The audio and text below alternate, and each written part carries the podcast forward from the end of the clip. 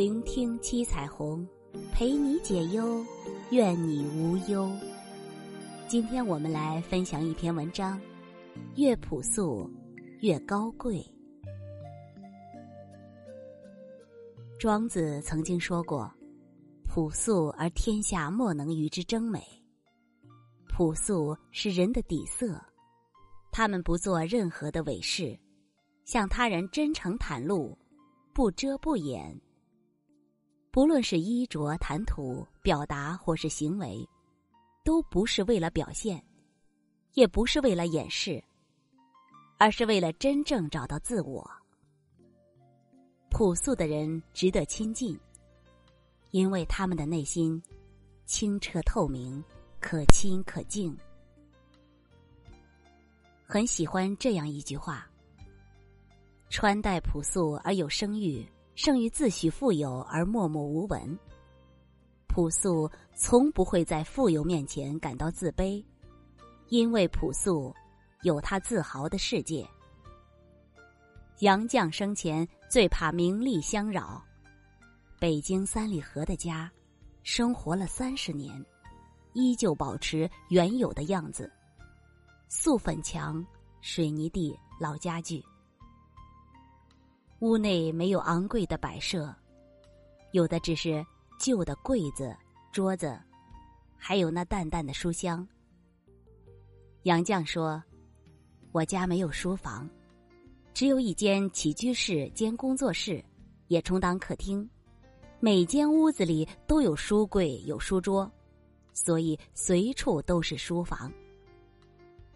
在许多朋友眼里。”杨绛生活朴素，为人低调，但他却活得丰盈自在。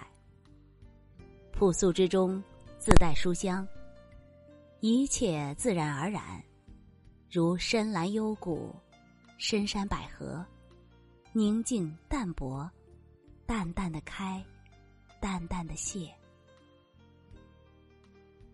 于朴素中蕴含平凡的美丽，在简朴的生活中。磨砺高贵的灵魂。活在这个世上，人人都会有朋友，而真正的友情，是一种纯洁高尚、朴素平凡的感情。君子之交淡如水，真正的朋友不张扬，不热烈，默默陪伴，让人感觉虽无十分依赖，却又不能离开。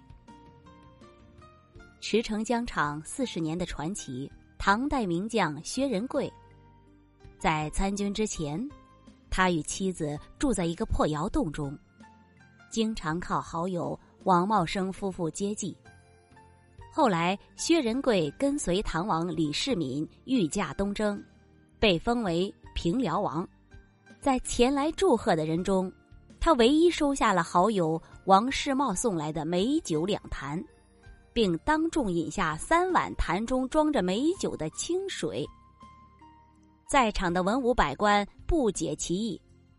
薛仁贵说：“我过去落难的时候，全靠王兄夫妇资助，没有他们，就没有我今天的荣华富贵。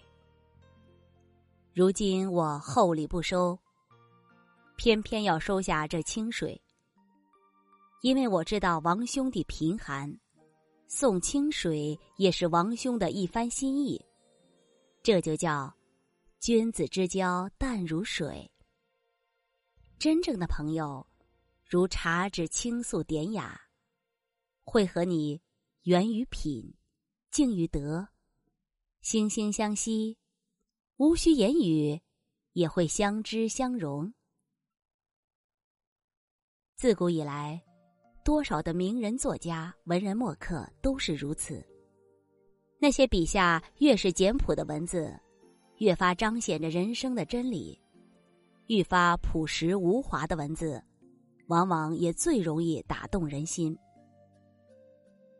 林清玄很喜欢买花，有一次他听卖花人说起，所有白色的花几乎都很香，但颜色艳丽的花。却往往不怎么香。后来他在行文中也这样写道：“人也是一样，越朴素单纯的人，越有内在的芳香。正如他的文章一样，清新流畅，简单朴素，至真至善，平易近人中却总有着感人的力量。陶渊明不为五斗米而折腰，辞离官场归隐田园，采菊东篱下，悠然见南山。远离尘世的喧嚣，与世无争，淡泊名利，淡看荣辱，笑对人生。他悟得了人生一份真，淡然处世，淡然为人，以朴素的心应对世界纷繁。保持一颗朴素的心，心灵没有负累，身体才不会感到疲惫。生活无需多少华丽的点缀，朴素而活，才能清清淡淡而长长久久。繁华三千终归零，人世安得假作真？淡到极致是朴素，可以修得一颗本真心。真正的朴素，不是远离生活，而是能在柴米油盐的细碎生活里。收获心灵的慰藉，真正找到一丝属于自己的光芒。繁华三千终归零，人世安得假作真？淡到极致是朴素，可以修得一颗本真心。真正的朴素，不是远离生活，而是能在柴米油盐的细碎生活里，收获心灵的慰藉。真正找到一丝属于自己的光芒。